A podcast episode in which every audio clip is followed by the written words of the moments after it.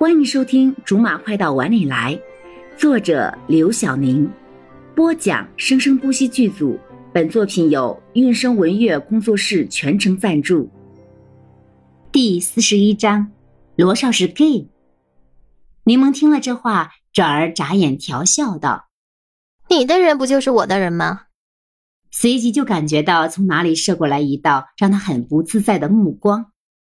你怎么还不喝？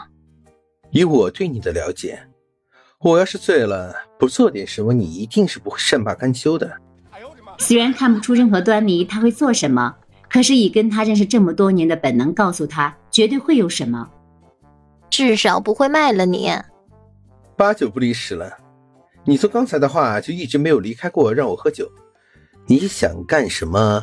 难道我会一点都猜不到吗？你多虑了了。咱们是朋友，我不会害你的。柠檬有些心虚的别过头去，这句话说的他自己一点底气都没有。你不就是一直以出卖朋友为乐趣吗？那边的气氛依旧热烈，除了那道不协调的目光，柠檬还没有找到是出自哪里。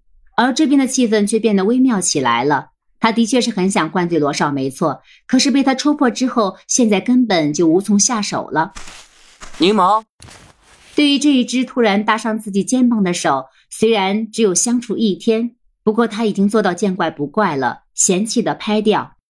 跟你说了好几次了，有话别上手。有什么关系嘛？我又不是什么轻浮的人，靠谱质量。这个很不要脸的人是罗少手下的一个会计，叫张月新。根据柠檬的猜测，他这么好的人缘，在公司里好几年了，却没有什么升职的动静，估计是能力不怎么样。好几次，两个人的动作和对话惹得罗少频频皱眉，突然觉得那只在柠檬肩上的手很碍眼。虽然喧闹的声音很大，不过柠檬还是很清楚的听到罗少手上的易拉罐被捏变形的声音。那罐子有惹到你吗？没有，罐子的确是没有惹到他，可是从他的眼神里，柠檬可以很明确的看出他惹到他了。就在他还很不明所以，打算再问问的时候，却被张月心给拉走了。临走，他还意味深长的跟罗少知会了一声：“头，你的助理先借我用用了。”用还借用？他还没说同意呢，就这么把他的人给顺走了。你松手！本来被拉走的柠檬很不情愿，可是看到正慢慢的朝着罗少走过去的耿泉的时候，他突然觉得张月心干的实在是太好了。眼睛倏地就亮了，新军，干得好！啊，他怎么还夸上自己了？这种状况下，通常不是应该被骂流氓吗？来来来，多吃肉，长大个。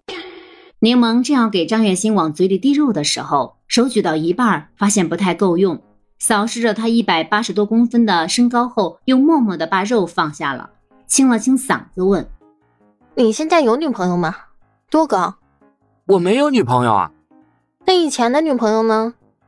以前也没有。哦，哦，这就完了？你就不好奇是为什么吗？这有什么？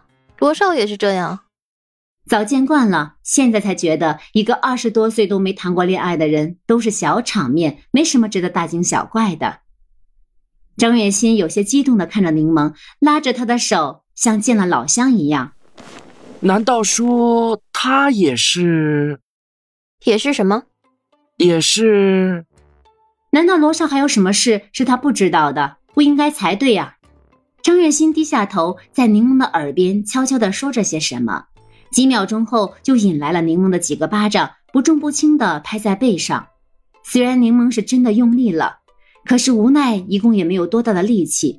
在别人看来，就像是在互相撒娇的两个人一样。别胡说了，你罗少他妈还等着儿媳妇呢，他怎么会是同性恋？虽然他自己也不是没有怀疑过，可是鉴于他跟别的男人也没有亲密到哪里去，所以就尽量的劝着自己打消这个念头。柠檬随即就冷静了下来，狐疑的看着张月心问：“你刚才说乙啊？难道还有谁是？”说，到底是谁？好了，以上就是我们播讲的本章的全部内容，感谢您的收听，我们下集不见不散。